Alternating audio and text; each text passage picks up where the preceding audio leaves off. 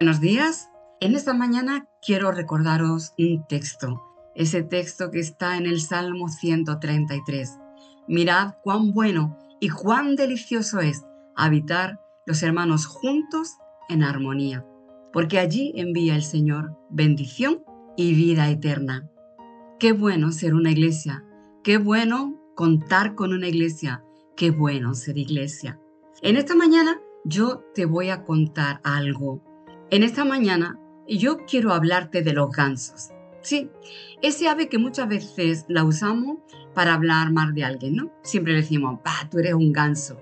Y lo hacemos de una forma despectiva. Pero en esta mañana vamos a aprender algunas lecciones sobre los gansos. Cada otoño se puede ver a los gansos emigrar dirigiéndose a un lugar más cálido para pasar el invierno. Ellos vuelan en forma de V, ¿sí? Así formando una V. Y tú dices, bueno, ¿y por qué lo hacen así? Pues mira, los científicos han descubierto que los gansos vuelan de esa manera porque cada pájaro al batir sus alas produce un movimiento en el aire que ayuda al ganso que va detrás de él.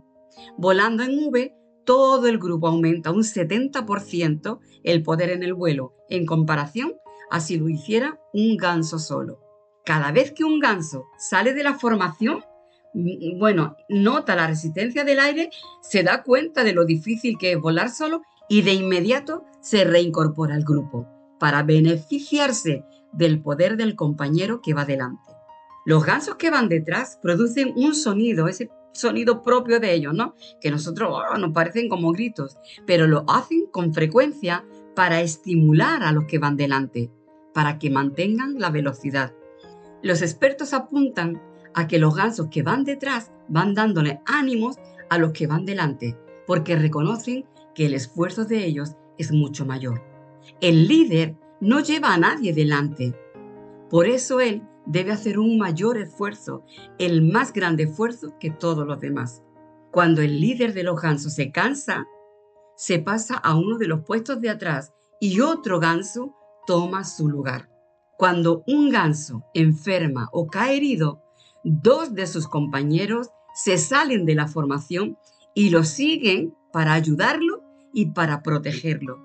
Y se quedan con él hasta que nuevamente está en condiciones de volar o hasta que muere. Qué bonita lección, ¿verdad?